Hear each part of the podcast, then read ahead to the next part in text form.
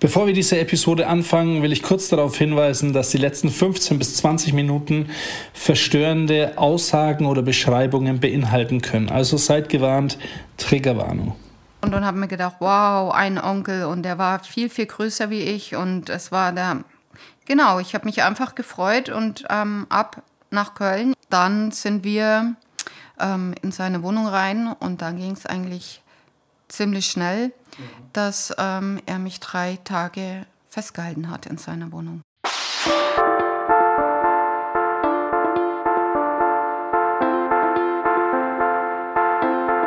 Hallo und herzlich willkommen zu Die Macht der Worte, der Podcast. Authentisch, praktisch, gut. Und jetzt viel Spaß mit der neuen Folge.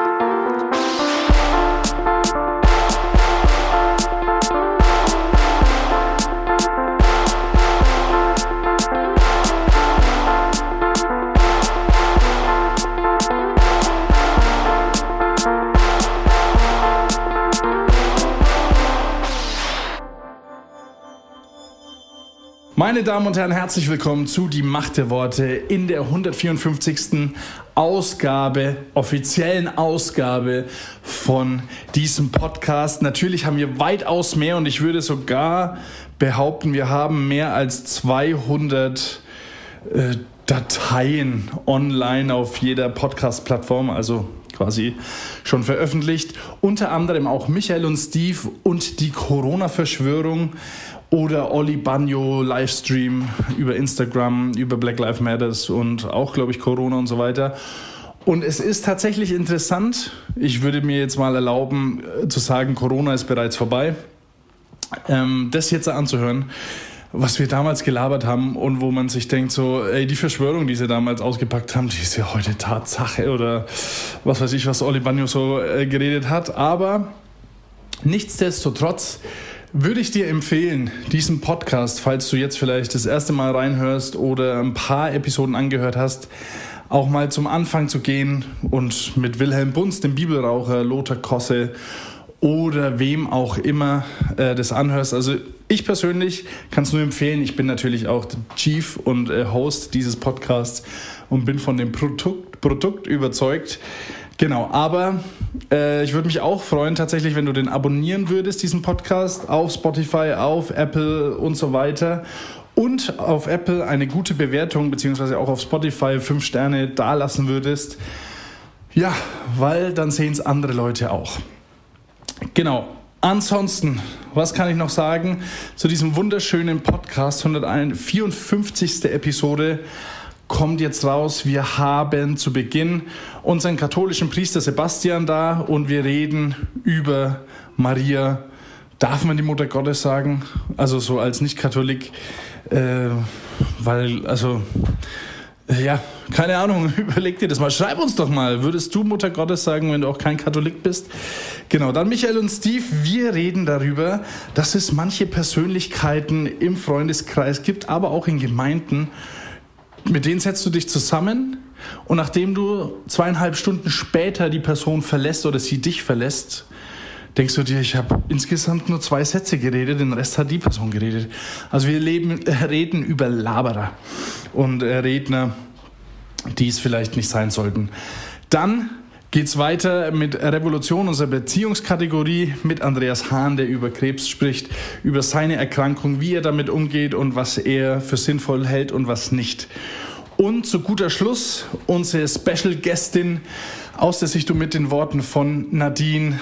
Nadine, ein bewegtes Leben. Wir hatten jetzt schon äh, Bulimie, Magersucht. Wir hatten eine sehr frühe Mutterschaft, Kindgeburt und ähm, es geht weiter mit verrückten Sachen in Nadines Leben.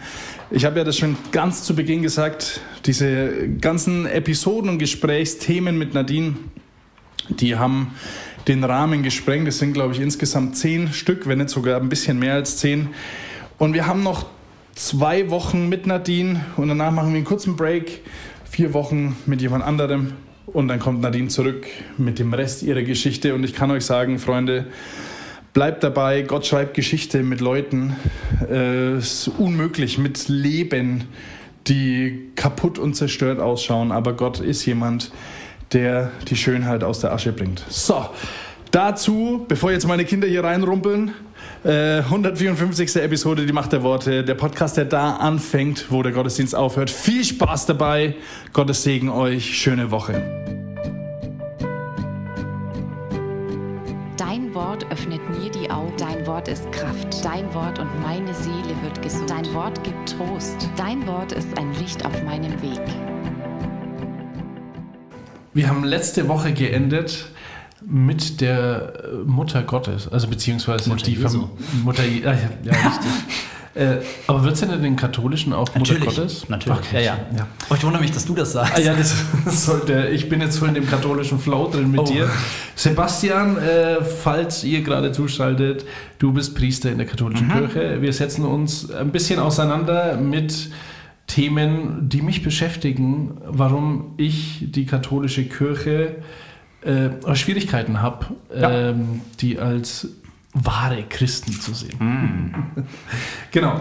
Ja, und da sind wir bei einem Thema. Wir waren jetzt schon mal beim Papst, wir waren schon mal bei der Entwicklung der Bibel und der Weiterentwicklung des Verständnisses für die Schrift. Genau. Und letzte Woche beim Zölibat und jetzt sind wir bei der Mutter Gottes. Ich habe Mutter Gottes gesagt, weil es hier steht. Ah, okay. Aber Jesu Mutter für uns Evangelischen, Ja. ähm, aber für euch Mutter Gottes.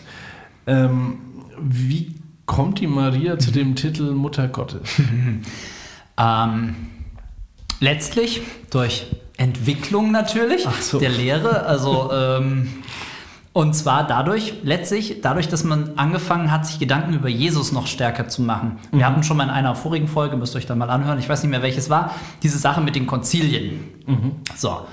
Und da gab es Konzilien, die sich darum über, immer beschäftigt haben, wer ist Jesus? Konzil von Nicea, wo es darum ging, ist Jesus wirklich eigentlich auch Gott oder ist er vielleicht so ein Halbgott oder irgendwas dazwischen? Und dann gab es noch mehr, äh, Konzil von Konstantinopel und das Konzil von Ephesus vor allem.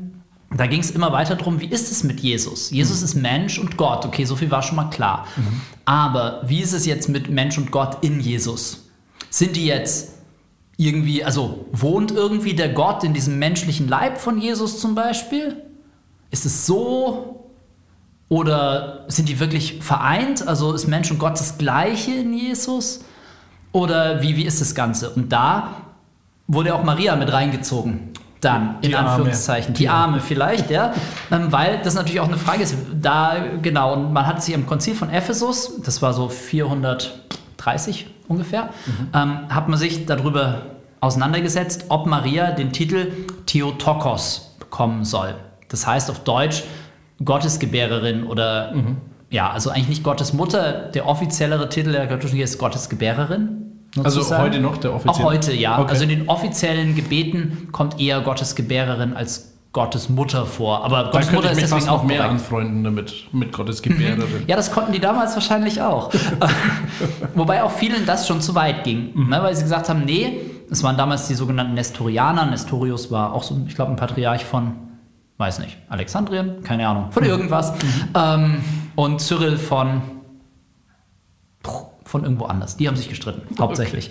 Ähm, und da ging es, letztendlich ging es um Jesus. Wie ist es in Jesus? Und das Konzil hat gesagt, nein, also Jesus ist wirklich wahrer Mensch und wahrer Gott und das gehört zusammen, das lässt sich nicht voneinander trennen. Und deswegen hat es auch bestätigt, dass Maria diesen Titel Theotokos tragen darf, weil wenn Jesus, wenn Gott und ähm, Mensch in Jesus irgendwie zusammen sind, später kam noch, ich glaube, das war auf dem Kalzi- Konzil von Chalcedon, noch ein paar Jahre später gab es diese typisch dogmatische Formel, ungetrennt und unvermischt. Also Menschheit und Gottheit in Jesus sind nicht getrennt, aber sie sind auch nicht vermischt. Das ist typisch für dogmatische Formulierungen. Es wird immer gesagt, was es nicht ist und nicht, was es ist, weil das, was es ist, man bei Gott manchmal einfach nicht so richtig fassen kann. Ja. Ne? Äh, deswegen gibt es oft solche abgrenzenden Formulierungen, zu sagen, wir wissen sicher, dass es nicht so ist und nicht so und irgendwas dazwischen ist es dann. Okay. So, also ungetrennt und unvermischt. Und deswegen aber ist Maria sozusagen, gesagt, dann muss sie auch irgendwie Gottesmutter sein, weil wenn man das nicht trennen kann, kann man nicht sagen, sie ist nur die, die Mutter des Menschen Jesu, weil der Mensch Jesu ist ja gleichzeitig auch Gottes Sohn. Und es das heißt nicht, das hat das Konzil auch extra noch gesagt, das heißt nicht, dass sie die ewige Gottheit von Jesus hervorgebracht hat, aber es heißt, sie ist Mutter des Gott-Menschen Jesus. Und daher dieser Titel Gottesmutter. Wie das heißt nicht, dass sie irgendwie wichtiger ist als Gott oder dass sie Gott hervorgebracht hat, aber sie hat ihn als Mensch geboren und das meint dieser Titel Gottesmutter. Und das kam durch das Konzil von Ephesus ähm, praktisch. Okay, in meinem Copy-Paste-Form ähm, äh, für den Hörer, ich habe mich so weit vorbereitet, dass ich in Google meine Schlagworte eingegeben habe und Ja. dann äh, Copy-Paste gemacht habe. Äh, Das ist ja auch, also aber Gottes Mutter, hier steht, Ja. dies stellt Maria über Gott. Die Anbetung von, irgendjemandem oder irgendetwas anderem als Gott ist verboten. 2. Mose Ja. 20 und so weiter. Genau. Aber man betet ja Maria an, oder nicht? Also der Katholik würde natürlich klar sagen, nein. Okay. Wir hatten das ja schon, äh, auch mit diesem Ding, Maria wird verehrt. Und wie gesagt, ich glaube schon tatsächlich auch, ja, für einen Protestanten oder für einen Freikircher sind viele Formen, wie das passiert. Ähm, also weiß ich, dass ich vielleicht zum Beispiel, ich meine, da kommen wir noch in weitere Sachen, ja, die ganze Bildergeschichte und so weiter, ähm, dass ich vielleicht von einer Marienstatue zum Beispiel äh, eine Verneigung machen würde als Katholik. Ähm, da würde ein Protestant, oh, das ist vielleicht schon Anbetung oder ich weiß es nicht genau. Knie gebeugt heißt Knie gebeugt, genau, Knie gebeugt wird aber auch nicht. Ach so, okay. Nee, also Knie würde ich niemals. Äh, mein Knie gebeugt wird in der katholischen Liturgie ähm, immer nur vor der Gegenwart Jesu in der Eucharistie. Das Die- ist ein Thema, das auch spannend ist, aber da glauben wir zumindest, dass Jesus da ist und machen deswegen eine Kniebeuge. Okay. Selbst wenn Protestanten das vielleicht nicht so sehen würden. Ähm, aber das ist, das ist zum Beispiel ganz klar. Also mit, mit, mit Niederknien ehre ich nur Gott. Ja. Ähm, was natürlich spannend ist bei Maria, ist, dass Katholiken irgendwie zu ihr beten. Ja. Und das ist natürlich auch was, was im Protestantischen irgendwo auch schnell dieses zu jemandem beten und jemanden anbeten, fällt irgendwie schnell meines Empfindens in eins, ist aber für einen Katholiken wieder auch ein ganz unter, großer Unterschied. Ja, ähm, letztlich, weiß nicht, Heilige und so kommt auch nochmal, aber können wir auch gleich kurz drüber reden. Ja. Letztlich, wenn wir zu Maria beten, ist es was Vergleichbares also was, was, was, was tut man da in der Regel? Ja, ähm, das Gegrüßet seist du Maria ist das bekannteste Gebet zu Maria. Fängt mit diesen biblischen Texten an. Gegrüßt seist du Maria, voll der Gnade, was der Engel zu ihr gesagt hat. Dann das, was Elisabeth gesagt hat. Du bist gesegnet unter den Frauen. Und gebenedeit ist die Frucht deines Leibes. Jesus, bis dahin ist es Bibel. Ähm, und dann kommt dieser zweite Teil, der in der Kirchengeschichte entstanden ist. Heilige Maria, Mutter Gottes, bitte für uns Sünder, jetzt und in der Stunde unseres Todes. Das ist so ganz klassisch, was Mariengebet ist. Dieses Bitte für uns. Das ist das, die Funktion, die die Heiligen und auch die Mutter Gottes sozusagen auch wahrnehmen können, laut katholischer Ansicht, dass sie ähm, bei Gott für uns bitten können. Also sie sozusagen zu Gott gehen können. die Maria.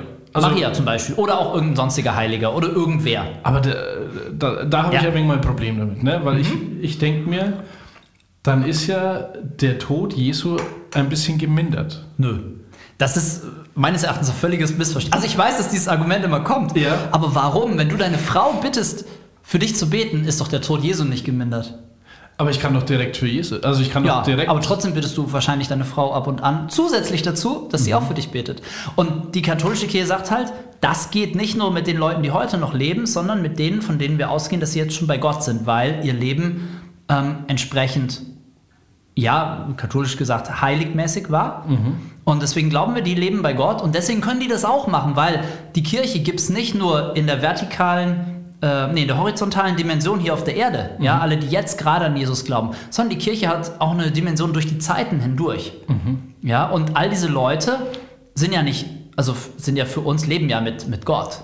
ja. Genau, und deswegen können wir auch sie bitten, dass sie, genauso wie du deine Frau eine, eine SMS schreiben kannst oder eine WhatsApp oder was, und sagen, hier, bitte bet mal in diesem Anliegen, können wir das auch mit den Heiligen machen. Das ist die Idee dahinter, die die katholische Kirche hat. Und Okay. deshalb gibt es dieses Gebet zu den Heiligen. Deswegen kommt da immer wieder dieses Bitte für uns. Also wenn man mal in einem katholischen Ostergottesdienst war, da werden ständig diese Heiligen, werden immer die Namen genannt, und dann gesagt, Heilige Maria, Mutter Gottes. Und alle sagen, bitte für uns. Und dann kommt Heiliger Paulus, bitte für uns. Heiliger Josef, bitte für uns. Heilige Anastasia, meinetwegen, bitte für uns. Okay. Also das ist diese typische Anrufung der Heiligen, so nennen wir das meistens. Aber Wir, wir bitten sie um ihre Fürsprache bei Gott. Das ist nicht notwendig. Natürlich können wir Gott auch direkt bitten, aber es ist nett. Also, äh, also das ist, das ist deswegen finde ich das immer, also finde ich das so spannend, dass, dass, dass äh, in der, im, im Protestantismus so schnell irgendwie gesagt wird, okay, das relativiert das, was Jesus gemacht hat. Aber warum? Also der Gedanke will in meinen Kopf einfach nicht rein. Das ist ja keine Relativierung von, von Jesus, wenn ich, wenn ich jemand anders sage, hey, komm, geh du auch mal mit meinem Anliegen zu Jesus. Weil das mache ich mit lebenden Menschen, also auch Freikirchler, glaube ich, Ja. ähm, machen, das, machen das ständig. Stimmt, Und ja, ja. die, die katholische Kirche hat halt diese Dimension durch die Zeit hindurch dazu in dem Kirchenverständnis. Und das ist vielleicht nochmal ein Unterschied, sozusagen, dass man sagt, okay, es geht durch die Zeiten hindurch. Und es ist auch nicht Totenbeschwörung, das habe ich auch manchmal gelesen, so bei den Dings, ja, warum soll man zu Toten? Nein, sie leben ja. Also, ne, wenn Jesus sagt, sagt er schon, hey, dass es eine Auferstehung der Toten gibt, siehst du doch da dran, ja, Gott Jakobs und Gott Abrahams, er ist nicht ein Gott von Toten, sondern von Lebenden. Äh, Und da kann man natürlich jetzt über die Eschatologie, also über die Lehre von den, vom Ende diskutieren. Sind die Verstorbenen, leben die eigentlich jetzt schon wieder oder liegen die noch da und werden erst auferweckt von Jesus? Da gibt es vielleicht auch nochmal Unterschiede. Also ob die jetzt im Moment schon leben.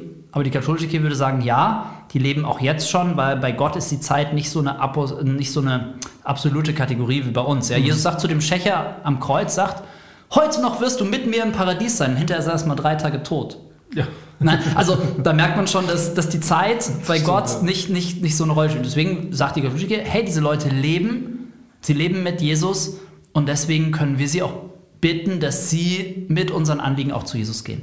Und auch da gibt es natürlich auch wieder, was ich schon mal gesagt habe mit dem Papst, auch bei Verehrung von Maria, gerade bei Maria gibt es auch Übertreibungen, gibt es auch Sachen, die ich niemals machen würde, gibt es Kitsch, gibt es Quatsch, gibt Sachen, die ähm, überhaupt nicht, aber dieses, diese grundlegende Idee ist für mich einfach auch super schön, ähm, zu sagen, wow, wir sind nicht nur eine Gemeinschaft von Menschen hier auf der Welt, die an Jesus glauben, sondern wir sind eine Gemeinschaft durch die Zeiten hindurch, die da sind. Also für mich ist das ein, ein sehr schöner, wir haben gerade, ähm, wir reden hier gerade Anfang November, ich weiß nicht, wann es ausgestrahlt wird. Sehr gut. Ähm, da war gerade dieses Fest aller Heiligen in der katholischen Kirche. Und da geht es darum, um diese ganzen Leute, die, die an Jesus geglaubt haben. Wir kennen die nicht mal mit Namen, aber sie sind jetzt bei ihm, sie leben mit ihm.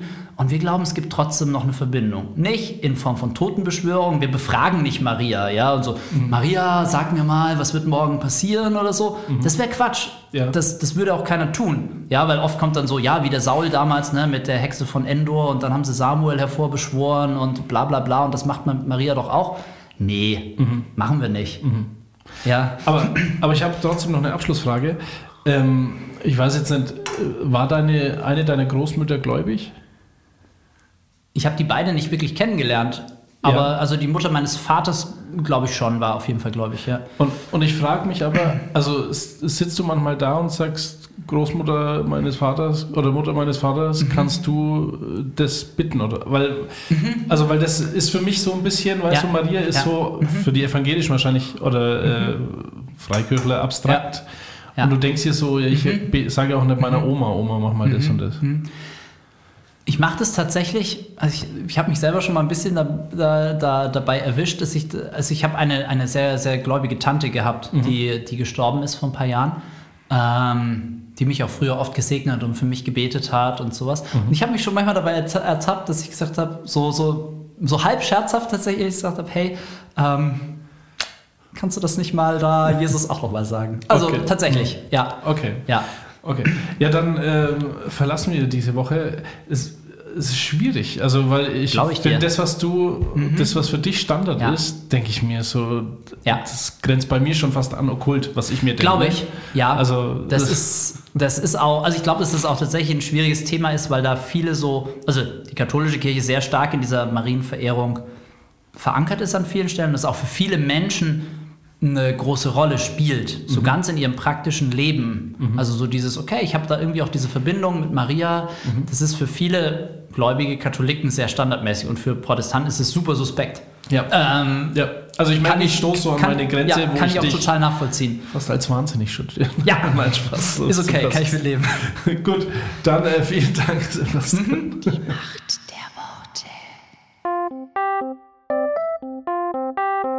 Michael und Steve und ihre fünf Minuten. Also Michi, mir ist bei dir schon mal aufgefallen, also du hast ja einen langen Atem. Du kannst ja reden, bis das Ohr blutet. Was? Drum habe ich dich in den Podcast geholt. Nee, äh, Spaß. Also, äh, das ist schon vorbildlich, da muss ich dich schon loben. Also, du hörst Leuten auch zu und lässt die ausreden. Ja, aber jetzt warte mal schnell. Aber es gibt ja auch noch andere. Was ich gut fand, äh, ich weiß gar nicht, ob ich das erwähnen darf, aber bei deiner Frau, äh, mit der habe ich mich in einem Team neulich getroffen. Übrigens für den Hörer, äh, wir sind zurück in, in der echten, wahren Gemeinde Gottes, nämlich bei dir, Michi. Ach ja. Also da, wo ich halt schon immer war, haben wir uns jetzt um über Back to the roots Back to quasi. the ja. roots. Ähm, und äh, deine Frau hat es sehr gut gemacht, weil die hat dann so eine Runde gemacht, ähm, wie, man, äh, wie man diesen Dienst gerade findet und wie Ja. man das empfindet, Pro und Contra, und hat es als Blitz, wie hat sie es genannt? Blitzlicht vielleicht? Blitzlicht-Gedankenaustausch? So, so einen komischen Namen hat es auf jeden Fall. Wir machen das auch immer so, wenn wir über die Ehe reden. Genau. Stopp, nein, stopp, du bist wieder dran. Ach. Weil es gibt ja auch Leute, die können sehr lange reden. Und schwierig wird es natürlich, und da haben wir oft schon, glaube ich, drüber geredet, dass wenn die von vorne lange reden. Und da hast ja du mal, Michi, ich glaube, einen Zeugnisgottesdienst veranstaltet, Ja, da. in dem du auch Risiken eingegangen bist und bewusst Leute auch genommen hast, die auch reden könnten, wenn sie wollen. Täusche ich mich da? Ja, richtig, richtig. Es ist halt so. Man kann ja schlecht sagen, wir machen ja Zeugnisabend, äh, also Zeugnis, also ich erzähle von der Größe Gottes in meinem Leben, aber äh, macht bitte alle mit und meldet euch bei mir und es ist gut, wenn wir es vorher wollen wir schon wissen, weil dann kann man das schön ein bisschen planen und so. Eine Sache wollte ich noch sagen, die Namen, die nicht mitmachen dürfen, habe ich jetzt ja eingeblendet. ja, das ist dann auch äh, wegen doof, vor allem, wenn du eigentlich willst, dass deine Gemeinde wächst. das machst halt nur einmal. Das stimmt, aber vielleicht schrumpft sie ja auch, wenn gewisse Leute zu lang reden. Kann ja auch sein, dass man sich denkt, so Mensch, also das habe ich jetzt aber auch schon. Naja, es ist halt so, natürlich sagt man dann häufig, also mach's nicht so lang, Ja. aber gerade Leute, die ähm, am längsten brauchen immer die Leute, die sagen, oh, ich kann gar nicht reden und ich mach's doch nur ganz kurz. Ich weiß gar nicht, was ich sagen soll. Und dann weißt du schon, okay, ist kein Problem. Du kannst jetzt in aller Ruhe eine Pizza bestellen. das wird was Leckeres. Das ist schon mal aufgefallen. Die sagen das meistens. Das stimmt. Das, das stimmt. Da muss man mal auf, äh, aufpassen als Hörer. Ich habe zwei, äh, einen Freund, einen Bekannten. Ähm, und äh, der war mal, äh, ein Bekannter war mal bei mir zu Besuch, äh, weil ich den eingeladen habe, weil der Sattler ist oder irgendwie so, äh, der kann Sofas richten. Ja. Und den kennst du, glaube ich, auch Ja. sogar. Und dann habe ich den eingeladen und dann war es wirklich so, der war zweieinhalb Stunden bis drei Stunden bei uns und effektiv geredet habe ich, glaube ich, nur fünf Minuten, also wirklich, ich übertreibe nicht. Und auch wenn ich dann irgendwie zum Beispiel gesagt habe, oh ja, schön, äh, meine Kinder, dann hat er schon angefangen, ach ja, die Kinder, seine also Kinder. meine Kinder. Und dann war es wieder so. Äh, und dann habe ich noch einen, den lade ich nicht mehr zu mir ein, weil das ist einfach, das ist mir zu anstrengend. aber, aber was kann man mit denen machen? Weil das ist ja eigentlich Cancel Culture. Ne? Aber das ja ist nicht. wirklich die Frage, die ich mir manchmal stelle. Also, was ist jetzt gnädiger? Sich das anzuhören ewig? Den Menschen zu meiden? Oder ist ihm einfach zu sagen? Und das ist aber schwierig, weil wir Christen ja dann doch oft so das, den Anspruch haben, wir wollen doch verstanden werden und so. Also wenn ich jetzt die Person bin, die viel redet, sagen wir mal, und wir gehen doch anders miteinander um äh, und so weiter. Aber manchmal ist es ja auch so, ich sage jetzt einmal, ja, es gibt schon, dass tatsächlich Leute auch irgendwelche Medikamente nehmen oder sowas. Habe ich schon mal gehört zumindest. Und die führen dazu, dass man relativ ungezügelt spricht oder redet. Also der manisch Also- ein bisschen. Ja, irgendwie so ein bisschen, genau. Und es ist doch eigentlich, wenn dann irgendwann alle genervt sind von dieser Person, dann hilft man ihr ja auch nicht, ja, ja, wenn man es nicht sagt. Aber ich, da habe ich echt eine Schwierigkeit damit, Ja, weil es so in, äh, ins Persönliche geht. Ja, du bist ja auch der König der Konfrontation. ja. Ich denke nur drüber nach, wie du mal den kleinen Pukiger die Wand drückt hast, weil er deinen Sohn äh, geschubst hat. Ja, ja, das war schon. Aber das ist ja Attentat war das damals. Vor dir oder von ihm? Beides. Aber es ist ja schon schwierig, dann jemand das zu sagen. Weil ich denke mir das auch, ich könnte mir jetzt das meinem Kumpel sagen, äh, aber ich denke mir, na, der meldet sich ja auch nicht bei mir, dann ist ja okay. Also ich, Ja, ich versuche das halt immer irgendwie dann so abzubügeln ein bisschen und sagen, ja, also danke, du, ich, ich muss jetzt weiter halt. Und das machst du auch sehr gut von vorne. Also wenn da äh, Zeugnisse kommen, ist ja nicht nur ein äh, Zeugnisabend oder äh, Sonntag, sondern es gibt ja öfter mal Zeugnisse in einem Gottesdienst, auch wenn es nicht vielleicht geplant ist oder sowas, weil äh, unsere Gemeinde da offen dafür ist. Ne? Ja, Man kann ja. da vorgehen und Ja. sagen, ich habe da mal ein Bild von der Käseglocke und äh, Irgendwie hast du da Trauma. Die Macht der Worte. Revolution. Weil Liebe dir das Herz verdreht. Andreas, bei mir zu Gast. Servus. Hallo? Äh, dass du 2017 auf einem Metal Rock Festival warst. Ja, bei Und, der Christmas Rock Night. ach, die Christmas Rock Night. 2017 Ja, haben wir da gespielt, weiß ich gar nicht. Äh, aber du hast gesagt, dann wurde es böse letzte Woche. Ja, dann wurde es böse, genau. Also ich war ja in Behandlung gewesen und immer zur Untersuchung alle Vierteljahr und kurz danach stand die vierteljährliche Untersuchung an und irgendwie hatte ich auch so zwischendurch mal gedacht, ach, eigentlich geht das ganz gut. Der Tumormarker ist ganz unten, die Mhm. Blutwerte sind da gut und auf einmal war der nicht mehr bei 0,21, sondern bei 2,0 Okay. oder so ähnlich, ich weiß es nicht mehr genau. Ich weiß, der hatte, ich glaube, es war das Achtfache genau. Also deswegen Mhm. stimmt, das stimmt nicht so ganz. Also er hat hochgerechnet, das kann nicht sein. Mhm. Und dann wurden wir so ein bisschen nervös, haben gesagt, äh, irgendwas müssen wir machen. Und dann haben wir nochmal so bildgebende Verfahren wieder gemacht, haben festgestellt, ganz klein mit sehr speziellen und hochauflösenden äh, radioaktiven Untersuchungsmethoden kriegt man raus, da sind diese Mistkerle wieder an, an Lymphknoten dran. Mhm. Also wieder und es gab dann eine zweite Chemo. Und da habe ich erst gedacht, äh, muss das sein? Ich will das eigentlich nicht, weil die Nebenwirkungen waren nicht immer sehr lustig, obwohl ich da einigermaßen gut mit klarkam. Ja. Aber das war dann das, worum es ging. Und im Grunde war wieder derselbe Schritt. Ne? Ich bete und sage Gott, warum? Ne? Und hilf mir dadurch. Mhm. Äh, Ich bin dann richtig auch K.O. gewesen, sehr schlapp gewesen. Also die hat mir richtig viel Kraft gekostet. Ich habe da eine tolle Reha gemacht, die einfach wieder Kraft gebracht hat. Aber seitdem hatte ich dann echt auch irgendwie echt Schiss bekommen. Ne? Also Mhm. ich konnte das so eine Weile wegdrücken, weil so ich dachte ich, die schlimmen Sachen sind jetzt vorbei und vielleicht hält das ganz lange jetzt an. Und ich hatte das Gefühl, nee, so kurz eigentlich nur. Es waren jetzt anderthalb Jahre und dann steigt er wieder an und sozusagen zwei Jahre nachdem diese erste Therapierunde vorbei war, kommt die nächste Chemo dran. ne? Aber wie, wie ist denn das ähm, vom Realisieren? Also glaubst du, dass man als Krebspatient verdrängt, dass man sagt, so, naja, so schlimm wird es nicht sein und die Realität gar nicht wahrnimmt? Ich glaube schon. Ich glaube auch, dass das ganz gut ist. Also ich glaube, dass es gut ist, wenn man auch mal verdrängt. Ja. Äh, also ne, man muss nicht immer mit allem rechnen. Mhm. Ähm, und das, ist- das ist auch in Ordnung so. Aber wenn es dann immer kommt, und für mich war das immer so alle Vierteljahr, Ja. so drei Tage vorher, da wurde ich plötzlich richtig nervös. Mhm. Und dann fängt man vielleicht ein bisschen so an, also ich glaube nicht so explizit, aber so, so ein bisschen mit Gott Deals zu machen. Ne? ähm, so, also Ja. habe ich nicht so richtig gemacht, aber ich glaube, so Gebete gingen schon so ein bisschen auch in die Richtung. Ne? Und Mhm. oh, dann war es wieder gut. Und jetzt war es nicht gut. Und Aha. bam, dann ging es wieder rein. Und das ging dann so weiter. Ja, dann war die nächste Chemo, die hat dann den, der, der stieg dann vorher richtig an, also er hat richtig Fahrt aufgenommen wieder, dann Mhm. knallte die Chemo wieder rein und hat dann das wieder ordentlich gedrückt, Ja. aber nicht so wie vorher. Und da wurde ich eben nervös. Und das war so eine Phase, sag mal, das ist jetzt so von 2018 Ende an bis 2020, könnte ich eigentlich ungefähr sagen wo ich so eine Phase hatte, wo ich echt immer wieder nervös wurde. Also auch ein Jahr nach dieser Chemo stieg der Wert wieder an. Dann haben wir ein Medikament nochmal umgestellt. Dann bekam ich ein zusätzliches Hormonpräparat. Mhm. Ich koste im Moment unsere Beihilfestelle jeden Monat dreieinhalbtausend Euro. Okay.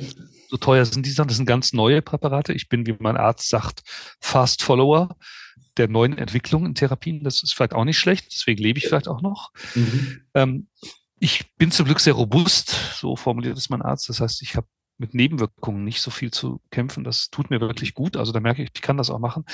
Aber immer wieder, ähm, immer wieder merke ich, ähm, ich, ähm, ich, ich bin, ich bin eigentlich nervös. Mhm. Und jedes Mal, und ich, wie ist es eigentlich mit Gottvertrauen? Und jetzt erzähle ich vielleicht von meiner Gotteserfahrung. Ich glaube, die war Bitte. 2020. ja. Das ist eine völlig ulkige Geschichte. Ich versuche die immer so zusammenzubringen.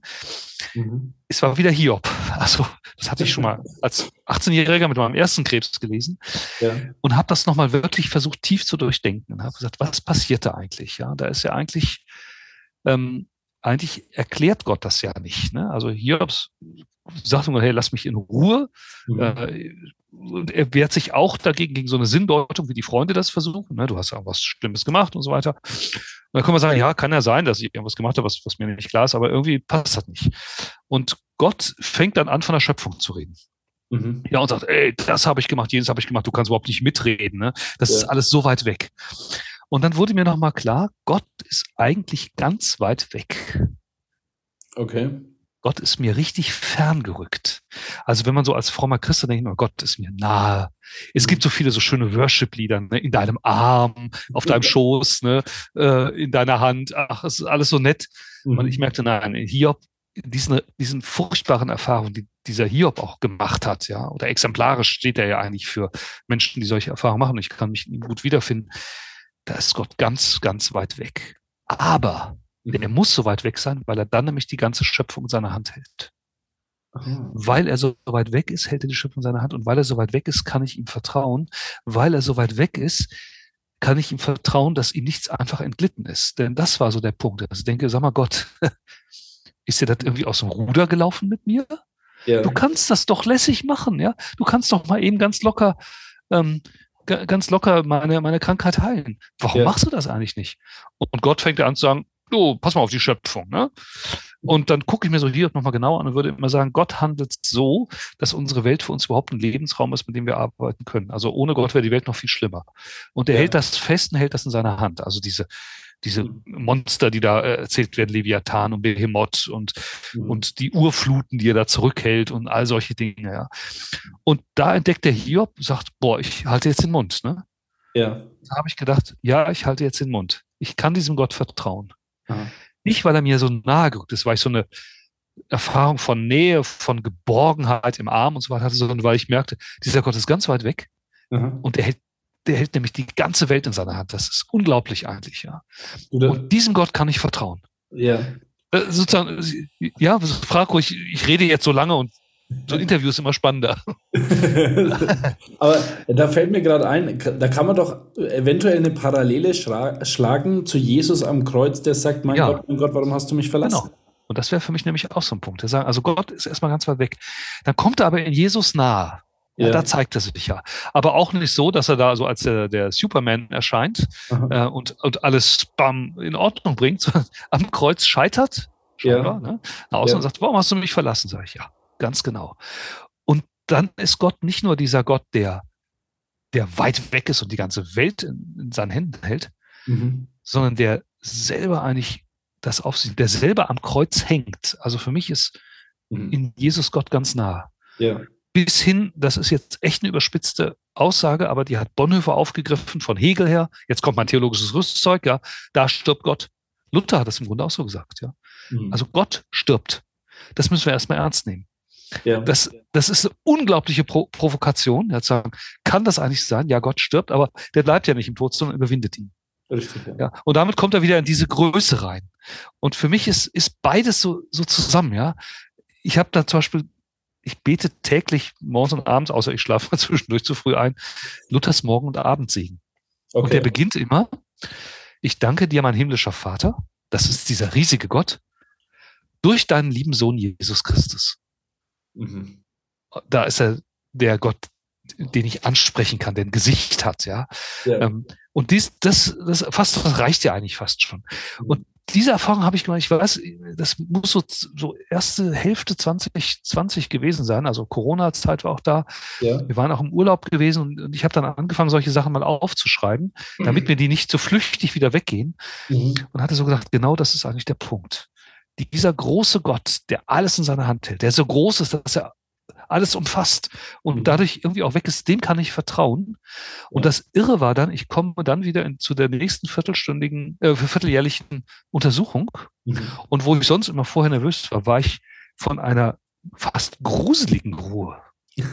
ja, also ich weiß nicht, ich sitze da im Wartezimmer, ne, meine Frau auch dabei, ne, und sonst sagte ich immer, also wirklich so, wann, wann kommt er, wann werde ich jetzt aufgerufen? Also ich sagte ja schon, also wir kennen uns privat als Arzt ganz gut, wir sind befreundet, unsere Kinder sind befreundet, wir haben schon ein paar Mal Silvester zusammen gefeiert und so. Ja. Das ist schon auch, also auch eine gute Beziehung. Und dann sitze ich immer da, ne, und dann hoffe ich immer, dass er mal wegen kommt und sagt, heute habe ich nur gute Nachrichten für dich oder so, ja. Und ich mhm. saß da und dachte, na, schauen wir mal. Aber Gott hat es in seiner Hand.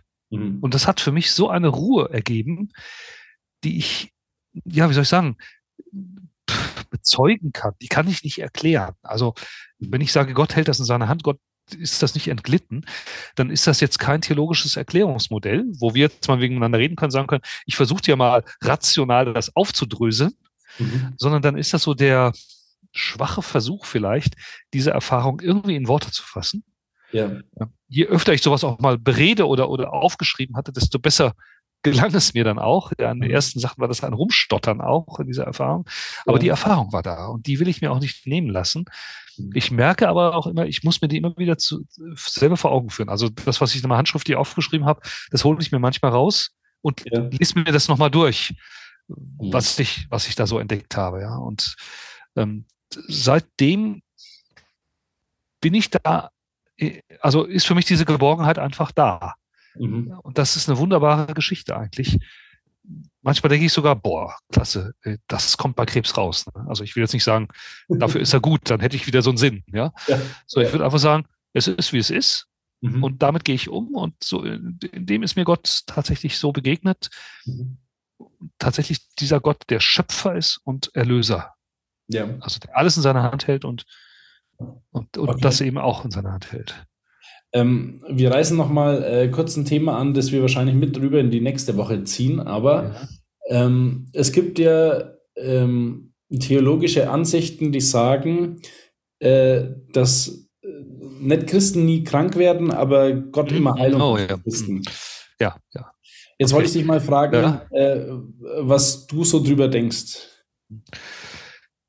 Also erstmal, ich glaube, dass Gott heilen kann. Und zwar Mhm. tatsächlich auch Krankheiten heilen kann und dass Gott auch heilt in Situationen, wo man nach menschlichem Ermessen eigentlich sagen müsste, da ist nichts passiert. Mhm. Wenn ich aber sehe, wie oft das anscheinend vorkommt in manchen christlichen Communities, Mhm. dann kann ich nur den Kopf schütteln und sagen, das halte ich für Quark. Ja. Und ich habe leider auch noch nie eine dokumentierte Heilung erlebt, Mhm. die, die jetzt wirklich auch, sagen wir so, objektiv nachweisbar war. Ja, dass jemand sagt, also der war voller Krebs Ja. und der ist, der ist weg. Ich habe jemanden kennengelernt, das würde ich, das könnte ich gut, das ist für mich so eine Geschichte. In meiner Reha habe ich jemanden kennengelernt, also als ich an der Reha war, Ja. der hatte Bauchspeicheldrüsenkrebs, eigentlich ein klares Todesurteil und der war schon auf dem Weg zum, zum Hospiz, Mhm. bekommt einen Anruf vom, von der Klinik und sagen, Sie müssen mal in die Klinik kommen, wir müssen das nochmal angucken. Mhm. Irgendwie haben wir ganz erstaunliche Ergebnisse. Ja. Der Krebs ist irgendwie zurückgegangen. Ja. Dann ist er hingegangen und sagte, ich weiß, warum das so ist, weil ich über 100 Leute habe, die für mich beten. Für mich beten auch Leute. Ja. Dann sagte er, ja, das weiß ich, aber ich gehe natürlich hin, damit die Leute das untersuchen können. Und bei dem ist es eben so, der ist nicht gesund. Der kann zum Beispiel nicht regelmäßige Mahlzeiten. Also der konnte nicht mit uns regelmäßig essen, sondern Ja. der hat schon so Probleme mit seinem Magen gehabt durch diese Vielzahl. Der hat 100 Infusionen schon gehabt äh, von Mhm. Chemotherapien. Ähm, der konnte gar nicht mehr regelmäßig essen, sondern der musste das Essen, wurde immer kalt gestellt und der hat den ganzen Tag immer, immer in kleinen Schritten ähm, Mhm. Schritten gegessen. Und ähm, sein, sein Punkt war eigentlich so mal der, dass er sagt, ja, ich erzähle den Leuten das gerne. Ja. Der ist nicht gesund, der weiß, er hat jetzt ein paar Jahre Leben geschenkt bekommen. Mhm. Der wird auch wieder sterben. Mhm. Also es ist nicht so diese Heldenerzählung, die man dann immer wieder hat, ne? ja. dass, dass da nichts mehr ist. Das war für mich etwas sehr Glaubwürdiges, weil Mhm. da eben auch tatsächlich auch zum Beispiel so objektive Dinge mit dabei kommen. Ja, er sagt, ich gehe gerne auch zur Untersuchung in die Klinik, lasse mich da untersuchen, damit vielleicht andere Leute was rauskriegen, was man da therapeutisch machen kann. Mhm. Und ich finde immer schwierig, dieses Heilungshandeln auf so was Mirakulöses und Wunderhaftes und Außergewöhnliches zu beschränken. Ja. Ähm, Also meine Arzt sagt auch immer, wir können nur unser Ding tun und dann die Hände falten und abwarten, was passiert.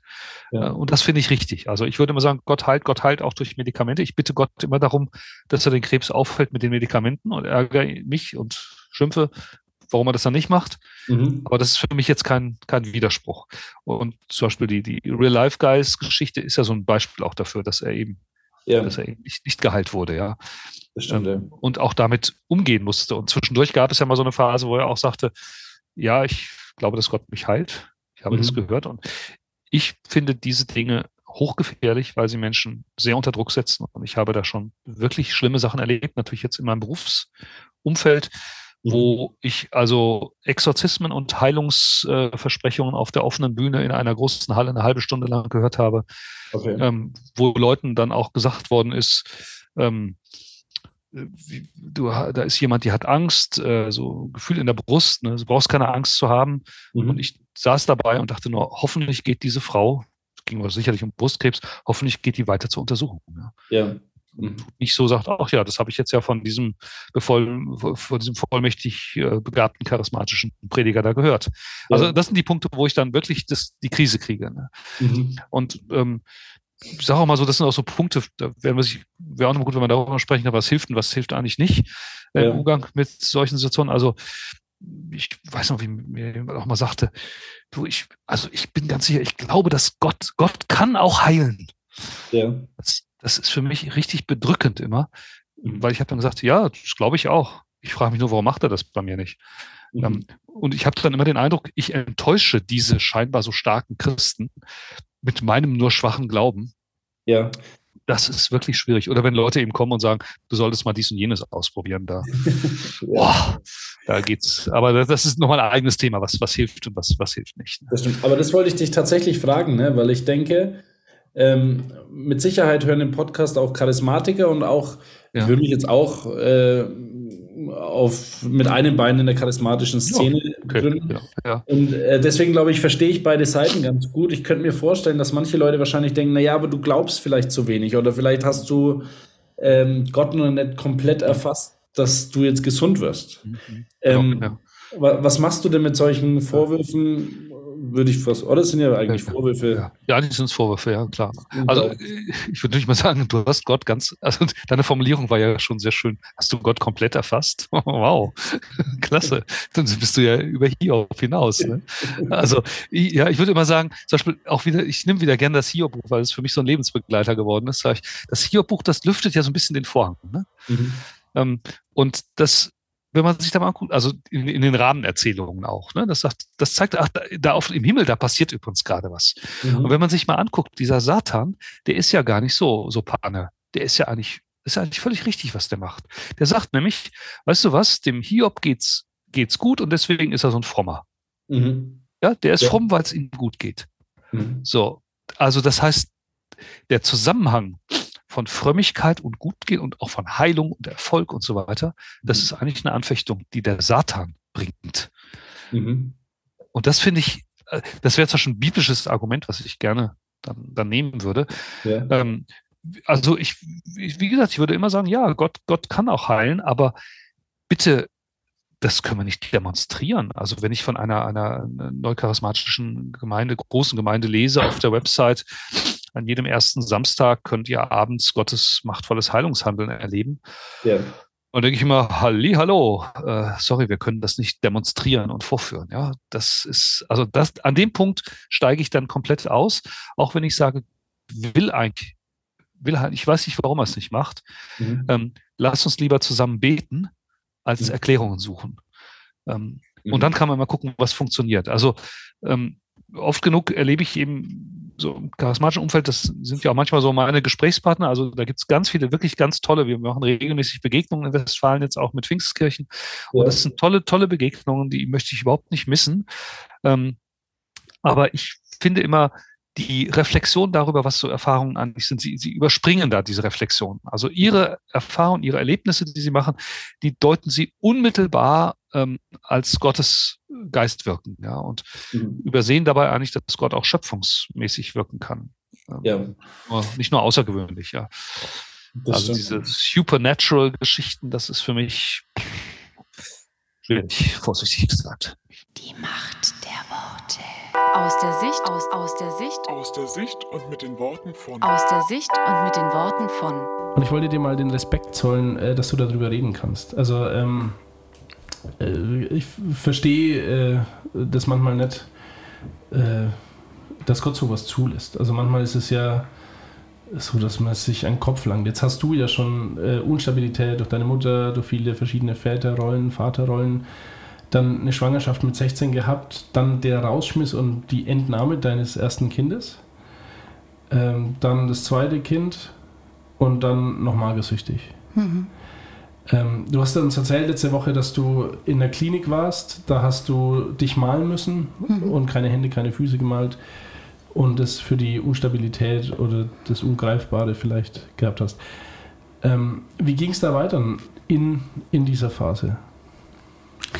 Also ich ähm, habe dann, ich konnte dort damals ähm, einiges verstehen, einige Aspekte und ähm, ich bin sowieso ein Typ, wenn ich Sachen erklärt bekomme und die dann reflektiere und verstehe, dann kann ich die auch ablegen.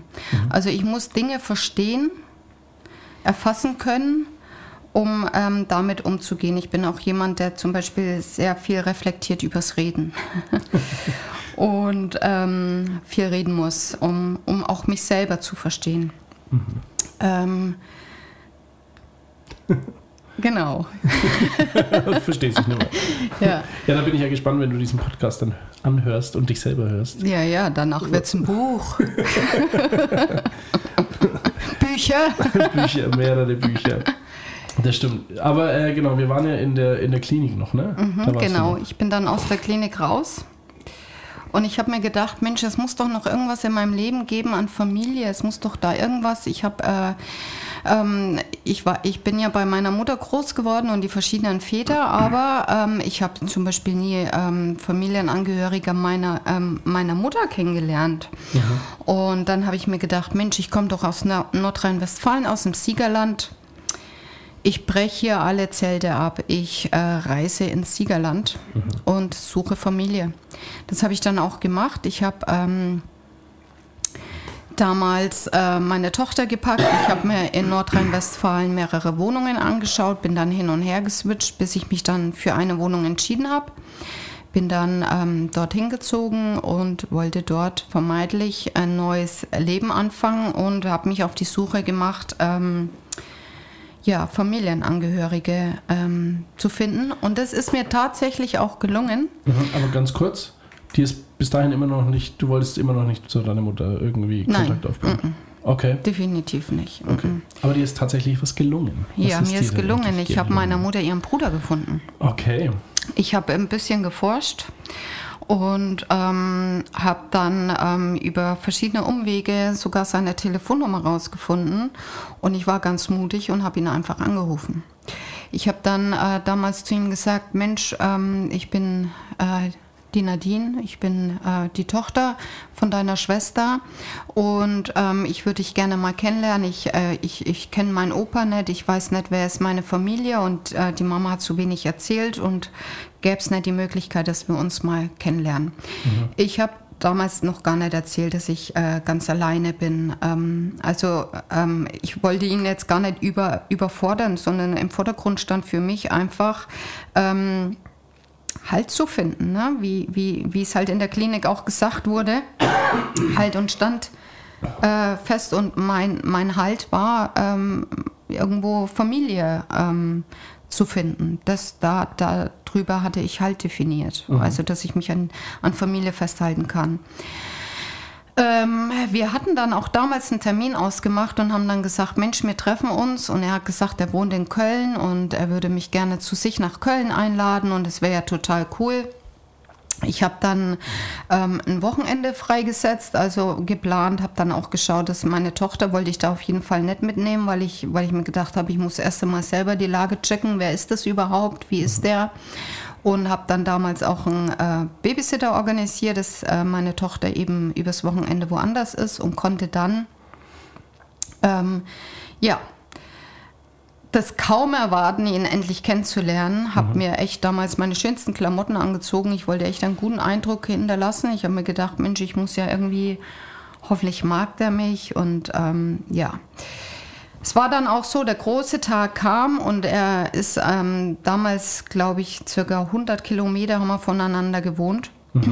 Ähm, ist er wirklich diese 100 Kilometer gefahren, hat mich dann vor der Haustür abgeholt und ich habe ihn das erste Mal gesehen. Und ich war total erstaunt und habe mir gedacht, wow, ein Onkel und der war viel, viel größer wie ich und es war der, genau, ich habe mich einfach gefreut und ähm, ab nach Köln, ich kannte die Stadt selber auch noch nicht.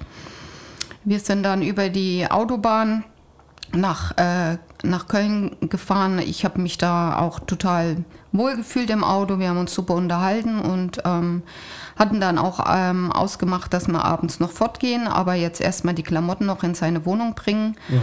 Genau. Und dann war es auch so, dass wir ähm, ja, zu ihm nach Hause sind und dann sind wir ähm, in seine Wohnung rein und dann ging es eigentlich ziemlich schnell, dass ähm, er mich drei Tage festgehalten hat in seiner Wohnung.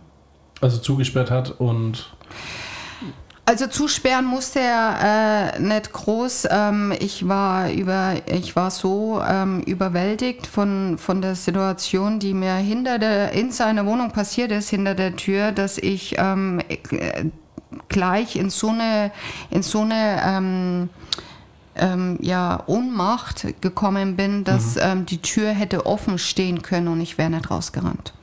Okay, da lass uns mal noch weiterreden. Wir haben noch äh, ein bisschen Zeit. Ähm, der hat dich drei Tage festgehalten. Äh, jetzt ähm, musst du weiter erzählen, weil ich weiß nicht, wie weit ich fragen darf und wie weit ja. Also es war dann so, dass ähm, wir dann an dem Abend ähm, abends ähm, in eine Bar gegangen sind und wir dort ähm, in der Bar was äh, trinken waren und er hat wahnsinnig viel Alkohol getrunken und ähm, ich hatte gar nicht so viel getrunken, aber ich war ähm, von einem Moment auf dem anderen Moment weg. Aber äh, ganz kurz nochmal, äh, warst du da schon in dieser Schockstarre drinnen? Nee, da. Weil da ähm, hättest du ja noch weglaufen können. Ja, ne? Oder nee, da waren was. wir noch in der Bar. Heute im Nachhinein ähm, möchte ich behaupten, ich kann es nicht mit, äh, mit Garantie sagen, aber ich glaube, dass da K.O.-Tropfen in dem Getränk waren. Ich bin dann irgendwann in seinem Bett aufgewacht und ähm, habe die Augen aufgemacht und habe einfach gemerkt, dass, dass er sich an mir vergeht. Und ich habe die ganze Zeit zu ihm gesagt, was machst du da, was machst du da, du bist doch mein Onkel, du bist doch mein Onkel. Und bin aber dann wieder eingeschlafen. Und als ich dann morgens ähm, aufgewacht bin, also richtig wach wieder war, war ich so überwältigt von dieser Situation, dass ich einfach nicht mehr reagieren konnte. Okay. Das ist krass zu hören. Ne? Ich habe das, wie ich das das erste Mal gehört habe, also es ähm, packt mich immer noch. Hm. Ich muss schauen, dass ich äh, die Kontenance halte.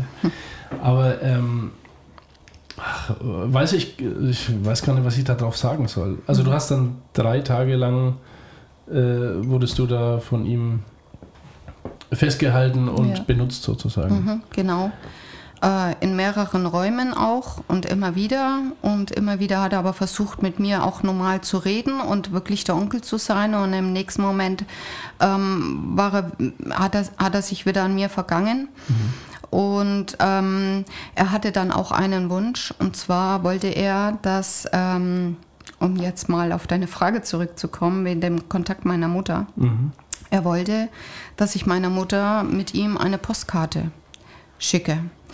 Ähm, das war eine Postkarte, werde ich nie vergessen. Es war ein schwarzer Panda, Kopf drauf mit goldenen Augen. Und darauf ähm, haben wir dann hinten drauf geschrieben, oder er hat dann drauf geschrieben, ähm, liebe Grüße aus Köln, deine Tochter ist bei mir, dein Bruder. Okay. Und ähm, genau, als diese drei Tage dann ähm, vorbei waren, hat er mich vor die Haustür, da wo er mich abgeholt hat, rausgelassen. Ähm, ich ich habe die Autotür aufgemacht, ich bin raus aus dem Auto und er hat mich angeschaut und hat gesagt, und das ist die Rache dafür, was deine Mutter mir angetan hat. Also, ja, also, ähm, obwohl ich schon gehört habe, ne, es ist, äh, ich weiß gar nichts zu sagen, aber, also das heißt auch, der Onkel war auch Single, wenn er das daheim machen konnte, weil er war ja Mehrfach da. geschieden, ja. Okay. Hast du irgendwann erfahren, was diese Rache war? Also, was die, Ja. die Mutter Ja. angetan hat? Ja. Willst du darüber reden? Oder? Können wir gerne drüber reden. Die Macht der Worte. Vielen Dank fürs Zuhören. Folge uns auf Instagram, Spotify, YouTube und Facebook. Wenn dir diese Folge gefallen hat, abonniere unseren Kanal und wir freuen uns über 5 Sterne bei iTunes. Wenn du Fragen, Anregungen oder Verbesserungsvorschläge hast, kontaktiere uns unter die Macht der Worte at mail.de. Wir hören uns nächste Woche wieder.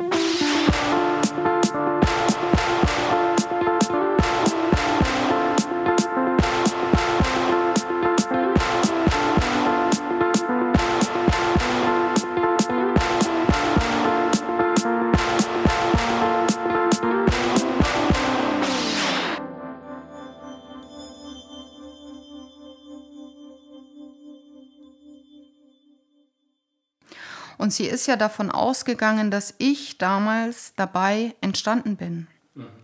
Dass ich quasi die, ähm, die Tochter von meinem Opa bin.